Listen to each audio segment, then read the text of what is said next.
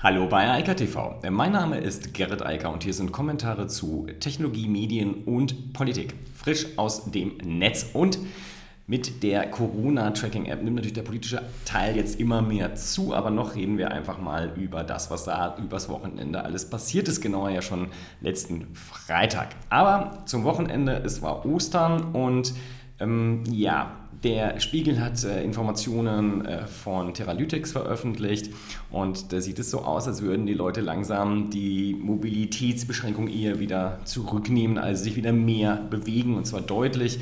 Also ganz am Anfang, Ende März, lag der Rückgang der Mobilität in Deutschland so bei 37 Prozent, am Ostersamstag waren es nur noch 27 Prozent und am Ostersonntag sogar nur noch 22 Prozent im Verhältnis zu davor. Das heißt, die Leute sind wieder viel mehr unterwegs, wie auf der Straße und äh, das ist natürlich eigentlich das, was jetzt nicht passieren sollte. Ähm, das Wetter war schön und äh, offensichtlich haben sich auch eine ganze Menge Leute dann irgendwie getroffen, aber nun ja, so ähm, ist es dann halt. Das ist nicht schön, aber ja, wenn wir darüber reden, wirklich wieder zurück zur äh, Normalität zu kommen, dann wird an einer Kontaktverfolgung, also insbesondere der Verfolgung der potenziellen Kontakte mit Covid-19-infizierten Menschen, also erkrankten Menschen, Coronavirus-infizierten Menschen, ähm, kaum etwas vorbeiführen. Ähm, das funktioniert mehr oder weniger gut. Im Moment wird intensiv daran gearbeitet, das Problem zu lösen. Aber äh, das ist auf jeden Fall eine zusätzliche Maßnahme neben all den anderen, die, egal wie die Maßnahmen der Beschränkung, der Kontaktbeschränkung jetzt aussehen in Zukunft, wichtig werden wird. Denn natürlich ähm, werden wir Masken tragen müssen und sollten wir das tun. Hier zum Beispiel in Münster ist es empfohlen, wenn man ins, in den Supermarkt geht oder auf den Wochenmarkt. Und das machen auch immer mehr Leute, einfach weil man die anderen schützt. Ich glaube, das ist etwas, was viele Leute nicht so ganz verstehen. Diese Masken ja eher dem Schutz der anderen vor einer möglichen Infektion äh, dient, die man selbst hat. Und natürlich die, sind die Hygienesachen sehr, sehr wichtig. Ähm, das heißt, das regelmäßige Händewaschen, wo man selbst äh, den Einfluss drauf hat, aber natürlich auch, in, wenn man einkaufen geht etc. Das ist halt wichtig, äh, weil man halt sonst eine Infektion weiter verbreitet und genau das soll ja verhindert werden. Das Tracking ist dann sozusagen das zusätzliche Element, was man benutzen kann und sicherlich kein unwesentliches. Das kann man sich in China, in Südkorea, in Taiwan, in ähm, Singapur und auch in vielen anderen Ländern, Israel zum Beispiel mittlerweile anschauen. Überall wird getrackt und die Meldung vom Freitag war halt, dass Google und Apple zusammen an einer Covid-19-App zunächst einmal arbeiten werden aber auch an einer API, die direkt in das Betriebssystem integriert sein soll. Das kommt dann etwas später. Logischerweise, das ist natürlich ein härterer Eingriff auch äh, in der Software, aus der Software-Sicht. Und ähm, interessant, ähm, ich hatte ja schon am 30. März darüber gesprochen, denn damals gab es einen sehr, sehr lesenswerten, auch immer noch sehr lesenswerten TechCrunch-Artikel, der genau das vorgeschlagen hat und gesagt hat, wenn wir das wirklich sinnvoll machen wollen und nicht mit lauter kleinen Insellösungen für jeden Staat und am besten noch irgendwelche Bundesländer oder äh, Staaten in den USA, sondern mit einer Lösung, mit der wir dann auch überall arbeiten können, dann führt letztlich gar kein Weg daran vorbei, dass es in Android und in iOS von Google und Apple integriert wird, weil es dann Teil aller Smartphones ist und nun mal die meisten Menschen ein Smartphone haben. Und der Vorteil, wenn es in dem Betriebssystem integriert ist, es muss nicht erst noch installiert werden, also eine Hürde weniger. Natürlich muss das Ganze aber auch einen freiwilligen Charakter behalten. Und ähm, da sind eine ganze, ganze Menge Probleme drin und ich will da nochmal zusammenfassend drüber reden. Ähm, das erste ist natürlich, die Nachricht ist halt draußen, das ist nichts Neues mehr und ich glaube, das sollte mittlerweile auch jeder mitbekommen haben, dass Apple und Google auch mit einer gemeinsamen Pressemitteilung, die sie dann rausgegeben haben, gesagt haben, dass sie zusammenarbeiten werden. Das ist ja schon etwas Besonderes. Also gerade wenn man sich den Mobilfunkmarkt anschaut, den sich halt in den zumindest westeuropäischen und äh, in, den, ähm, in den Industriestaaten halt diese beiden zu fast 100% teilen. Es gibt ja noch KaiOS basiert auf Linux, aber es ist vor allem verbreitet in dritte Weltstaaten, also es spielt hier gar keine Rolle. Da hat, glaube ich, globalen Marktanteil von 5 oder 6%, aber hier in Europa braucht man Android und iOS so. Und das sind die beiden Operating Systems, die unterwegs sind. Windows Phone gab es früher noch, ist alles weg. So, dass die beiden jetzt zusammenarbeiten, ist ja schon etwas Spezielles. Dass sie auch sagen, wir wollen das zusammen lösen, ist halt erstmal schon mal eine besondere Sache. Und ich hatte ja vor zwei Wochen schon gesagt, als diese Idee dort im Raum stand, dass ich das für eine sehr gute Sache halte, weil man damit halt diese enorme Abdeckung hat, weil man halt diese internationale Lösung hat, weil man aber auch zwei Wettbewerber hat, wo ich denke, wenn die zusammenarbeiten, werden die sich mit Argus-Augen beobachten. Also die werden schon sehr genau darauf achten, dass der andere dort die Daten nicht irgendwie sinnfrei doch abzieht, zentral speichert etc. Denn zum Beispiel genau das wollen sie nicht zum Vergleich. Der andere Vorteil ist halt, das sind die einzigen beiden Unternehmen, denen ich zutraue, in diesem äh, Smartphone-Mobiltelefon-Bereich überhaupt eine Lösung zu bauen. Also erstmal Effektivität herzustellen. Das ist ja erstmal die Grundlage. Also wir müssen ja Daten erstmal messen. Also diese Abstand, diese Kontaktmessung mit Bluetooth, triangulierten Daten aus dem Mobilfunkbereich etc., das muss man erstmal können. Das ist ja nichts, was bisher normal war. Klar, wir hatten so allerlei zum Beispiel Dating-Apps, die darauf gesetzt haben, okay, man guckt mal, wen man vielleicht gesehen hat irgendwo, wenn man durch die Stadt gegangen ist oder irgendwo in einer Bar, Café, Kneipe etc. war. Aber das hat halt nie so exakt funktioniert. Das, ähm, die, die Idee, per Bluetooth zu tracken, und das ist ja das, worum es geht, das ist ja auch das, was PT dort anstrebt, das ist neu und muss halt erstmal jetzt auch sinnvoll ähm, umgesetzt werden. Und da muss ich halt sagen, traue ich Apple und Google ganz sicher zu, dass sie das technisch realisieren werden und dass halt auch dann tatsächlich äh, Effektivität, also Wirksamkeit erstmal erreicht. Denn Sonst brauchen wir damit gar nicht anfangen, wenn wir irgendwelche Apps haben, die nicht wirklich funktionieren und nicht wirklich die Kontakte dann realisieren, die wir haben jetzt noch, wenn wir zum Beispiel im Supermarkt einkaufen gehen, wenn wir auf dem Wochenmarkt einkaufen gehen, wenn wir uns noch ja, eigentlich sonst selten wenig bewegen, aber wenn wir halt spazieren gehen, was ja völlig legal ist zurzeit, solange man halt Abstand hält, aber wenn der Abstand halt so gering wird, auch wenn man das äh, versucht zu verhindern, dann muss es halt irgendwie aufge aufgenommen werden, damit man bei einer dann festgestellten Infektion alle Menschen informieren kann, die man vielleicht infiziert hat. Genau darum geht es ja bei dieser App. Und das ist halt jetzt die spannende Frage, die das läuft. Google und Apple haben ein White Paper vorgelegt, sehr umfangreich auch, da kann man sich das schon mal anschauen. Es geht halt genau um dieses Bluetooth-Tracking auf Basis von Bluetooth Low Energy Transmissions, also die Smartphones werden dann halt aussenden, hier, Achtung, ich bin hier und die anderen können das aufnehmen, speichern, wenn sie zu nah dran sind und genauso andersrum. Das heißt, man hat und zwar lokal, dezentral auf dem eigenen Smartphone gespeichert, dann die Daten der potenziellen Infizierten, die man infiziert hat oder von denen man infiziert infiziert sein könnte. Und damit hat man dann natürlich eine sinnvoll, ein sinnvolles Tool, um zu reagieren, wenn halt diese Infektion festgestellt wurde, damit informiert, getestet und im Zweifel auch medizinische Maßnahmen dann eingeleitet werden können. Das ist ja die ganze Grundidee, damit man halt langsam wieder in ein normaleres Leben kommen wird. Natürlich trotzdem mit Masken, mit Abstand halten, mit Hygienevorschriften. Daran wird sich nichts ändern und daran wird sich auch, ich denke, über viele Monate nichts ändern. Äh, da sind mir im Moment einige Leute viel zu hektisch und sagen, ja, ist ja bald vorbei und jetzt Ostern ist ja auch vorbei und morgen geht alles so weiter. Frankreich hat gerade die Quarantäne ähm, auf bis zum 11. Mai verlängert und ich vermute, dass es hier in Deutschland nicht viel anders laufen wird, denn das Thema ist nicht ausgestanden. Zumindest, wenn ich die Virologen da richtig verstehe, was die so erzählen, dann sind wir immer noch am Anfang von dieser ganzen Sache und wir haben bisher nur sehr vieles richtig gemacht. Und deshalb dankbarerweise nicht solche Zustände wie in Italien, die ja auch völlig unverantwortlich dann an Covid erkrankte Ältere ausgerechnet in Altenheime gesteckt haben. Also äh, sozusagen die Corona-Bombe auf das Altenheim geworfen haben. Ich meine, das ist halt einfach nur dumm und grob fahrlässig, um es mal vorsichtig auszudrücken. Also ähm, da bin ich jedenfalls ganz froh, wie wir das hier handhaben und ich hoffe, dass das auch weitergeht und in ruhiger Form dann weiterlaufen wird. Die nächste Frage, also die technische Frage ist einmal das, der, der Messung, dieses Bluetooth-Messung, das muss optimiert werden, da arbeiten viele dran und auch äh, international viele dran und verständigen sich darüber und ich denke, das wird man hinkriegen. Das, das Thema der dezentralen Speicherung halte ich für extrem wichtig. Das verschlüsselte dezentrale Speichern dieser Informationen ist allein deshalb wichtig, damit auch der Staat keinen Zugriff hat und deshalb bin ich auch, wie letzte, vor zwei Wochen schon gesagt, so enorm dafür, dass Google und Apple das machen, weil ich will gar nicht, dass die Bundesrepublik Deutschland anfängt, solche Daten irgendwo zu speichern oder Zugriff darauf zu bekommen, direkter Art. Denn ich traue ihnen nicht zu, das richtig zu machen und ich glaube auch nicht, dass sie die Anonymisierung und äh, die, den Datenschutz dort herstellen können, so wie Apple und Google das können technisch und wo ich halt auch das Vertrauen habe, dass sie das machen werden, weil gerade wenn man sich das bei Apple anschaut, Apples ganzes Marketing, Werbung, alles hängt an dem Thema Privatsphäre. Ähm, wenn die sich dort einen größeren Fehler leisten, dann wird es sehr unschöne äh, Konsequenzen äh, für das Unternehmen haben, weil sie das halt als Unique Selling Proposition draußen haben. Die werden alles tun, dass das funktioniert. Und deshalb nochmal zurück zum Anfang. Ich glaube, das ist ganz gut, wenn die zusammenarbeiten. Dann können die sich schön gegenseitig überwachen. Das äh, sollte hilfreich sein, wenn da Leute, die genau wissen, was passiert, dann gegenseitig schauen, ob das auch alles richtig ist.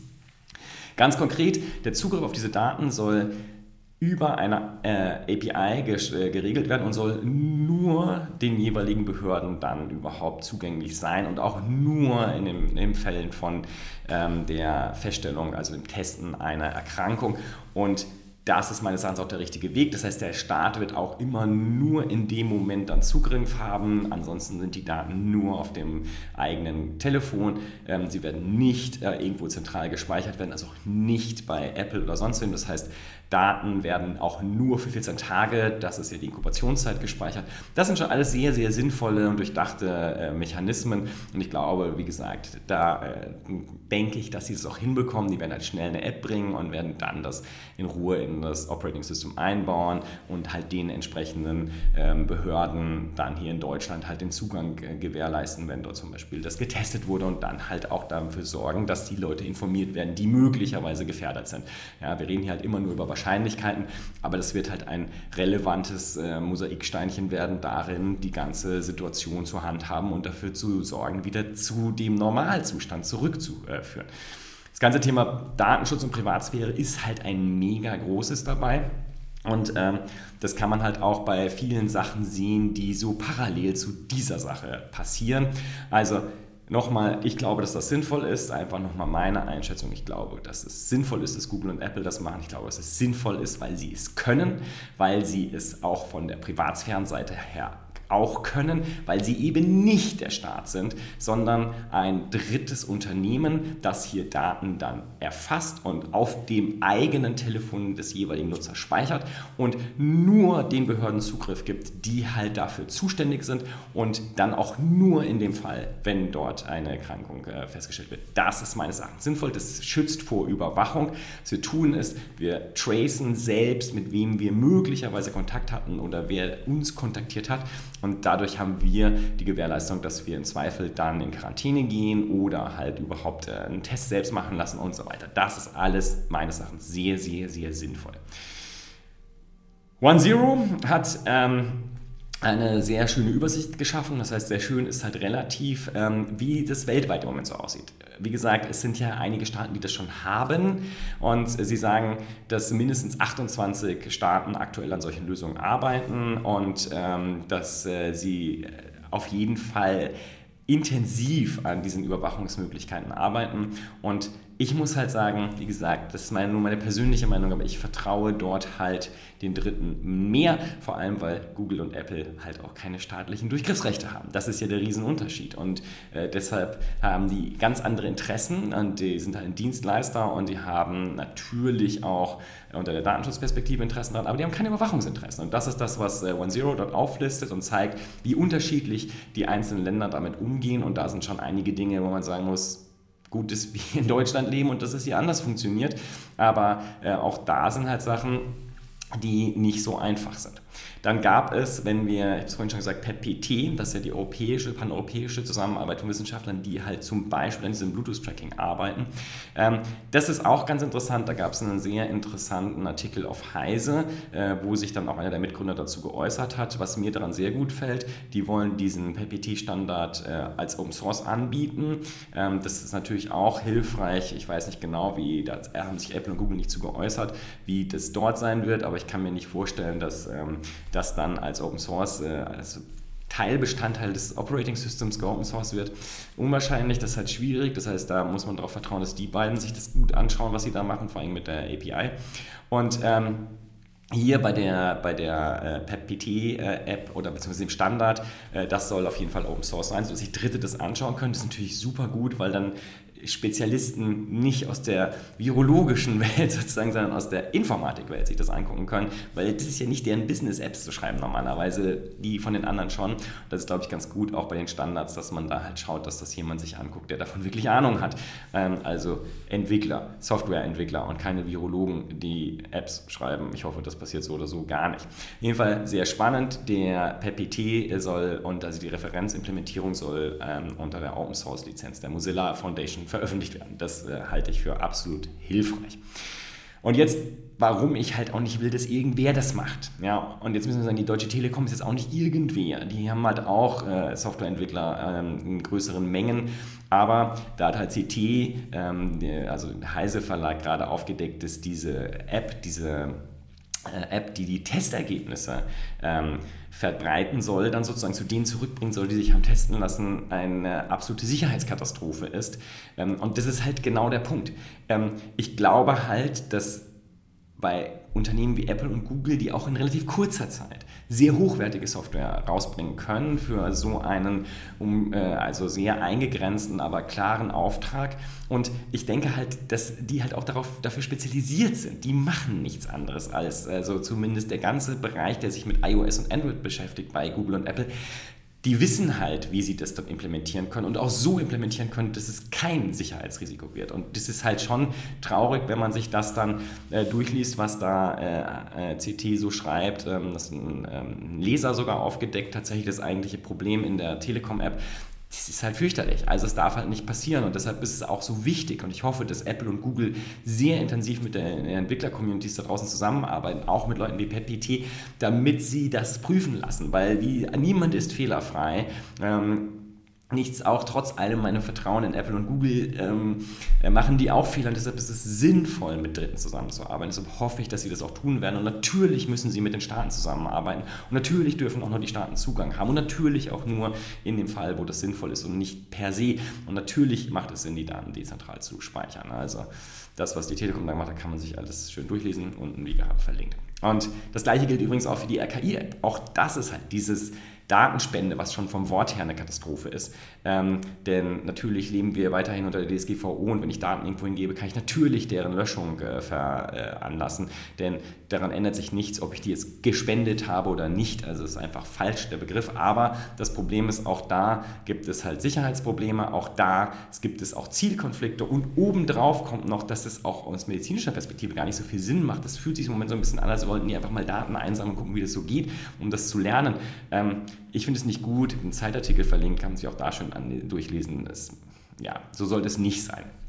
Ich hoffe jetzt nochmal abschließend, dass Apple und Google sehr intensiv und äh, gut testen werden, eine sinnvolle App bringen. Ich finde gut, dass sie jetzt angekündigt haben, erstmal eine kleine App und erst später die Integration in iOS und Android. Ich denke, denen ist sehr klar, dass sie äh, dafür, um das fehlerfrei und sauber zu bauen, auch Zeit brauchen. Dann haben da von Wochen und Monaten gesprochen, aber die App soll sehr schnell kommen, also innerhalb von Wochen.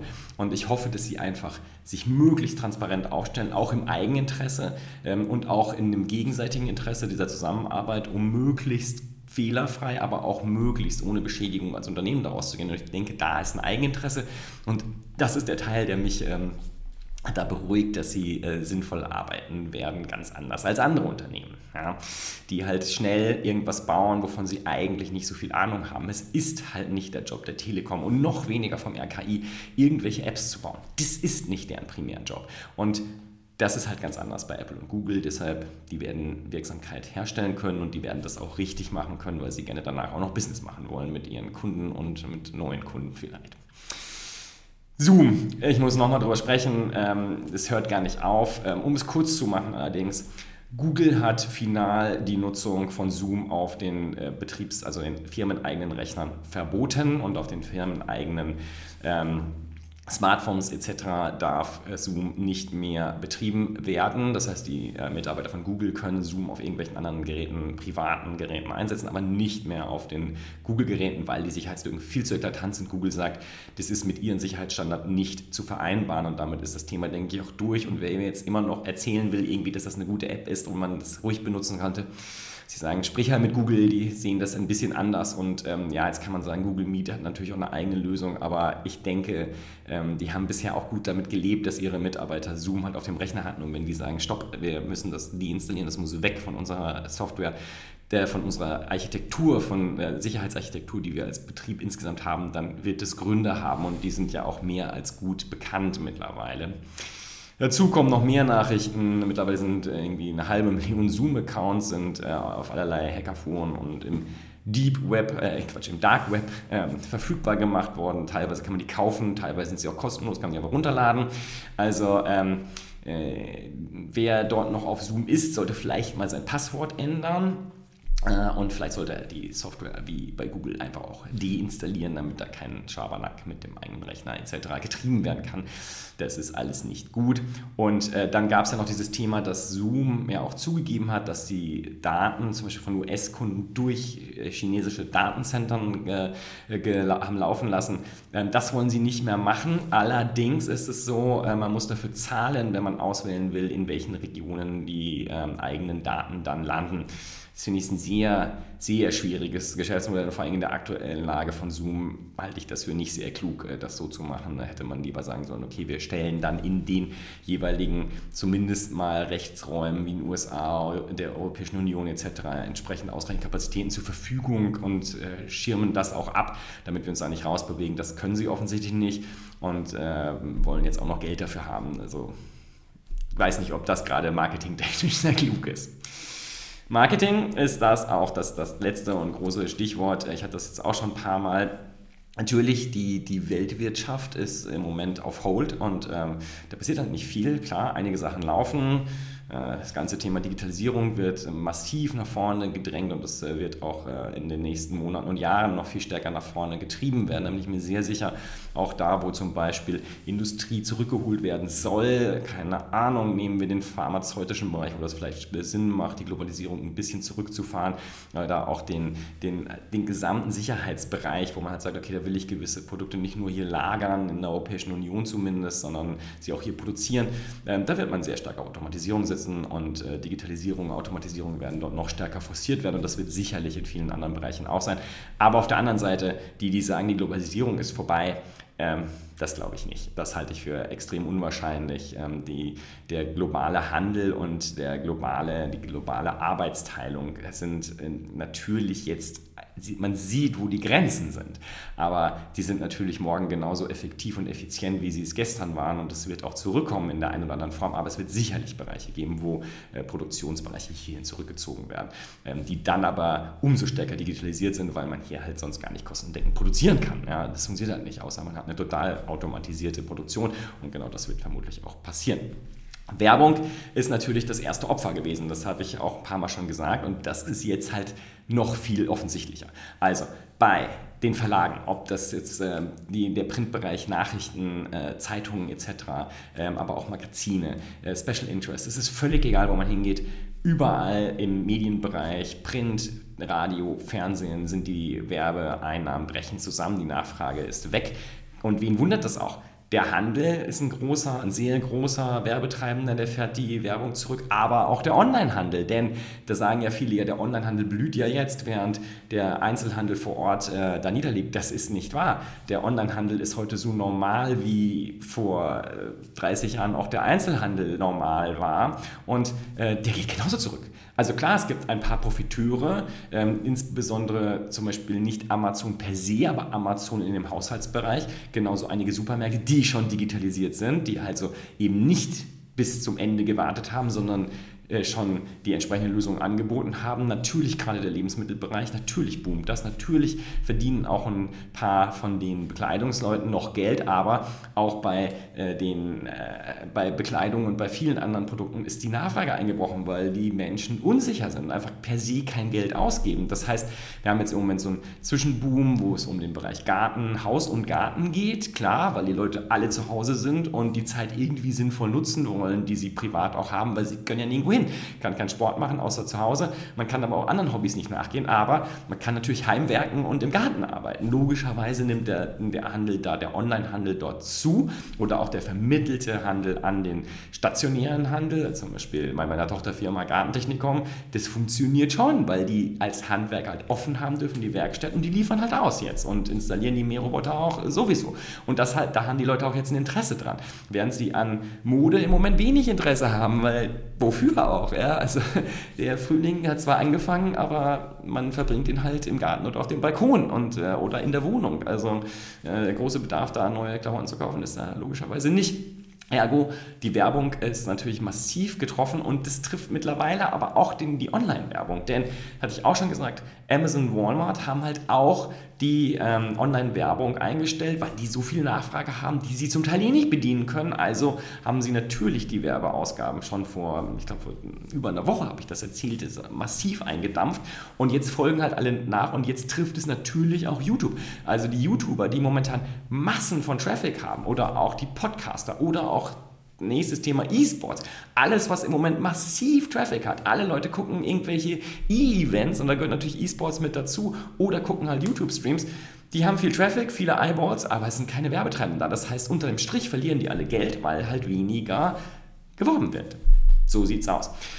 Der Coronavirus und Covid-19 werden uns, denke ich, auch weiter durch die Woche begleiten. Ich, sehe, ich habe das ja letzte Woche und vorletzte Woche schon wieder, immer wieder gesagt. Wir werden eine lange und ich denke auch jetzt eine sehr stark netzpolitische Debatte bekommen über das Thema der äh, Tracking Tracing App, also die Kontakt Messung und die Kontaktspeicherung, äh, um dann halt sinnvoll eine äh, Rückkehr langsam in die Normalität zu äh, gewährleisten. Aber die Normalität wird mit sehr hoher Wahrscheinlichkeit nie wieder so sein, wie sie früher war. Sie wird anders sein, sie wird digitaler sein, sie wird mit weniger Bargeld sein, sie wird mit mehr Videokonferenzen sein. Alles, was wir im Moment sehen, ist zwar nur die Spitze des Eisberges, aber das kann man schon relativ gut subsumieren, wohin der Gesamtweg geht und der wird sehr digital. Das ist etwas, was mich auf der einen Seite freut. Auf der anderen Seite könnte der Anlass nicht unschöner sein, denn ja, das ähm, hätte man vorher machen können und ähm, ohne dass man von einem blöden Virus dazu genötigt wird und äh, so starke Einschnitte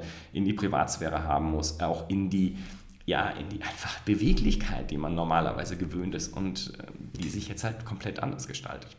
Nichtsdestotrotz, wir kommen da schon durch und ähm, ich denke, die App-Sache wird uns dabei auch helfen. In diesem Sinne, ich wünsche weiter eine schöne Woche gesund bleiben und bis dann. Ciao, ciao.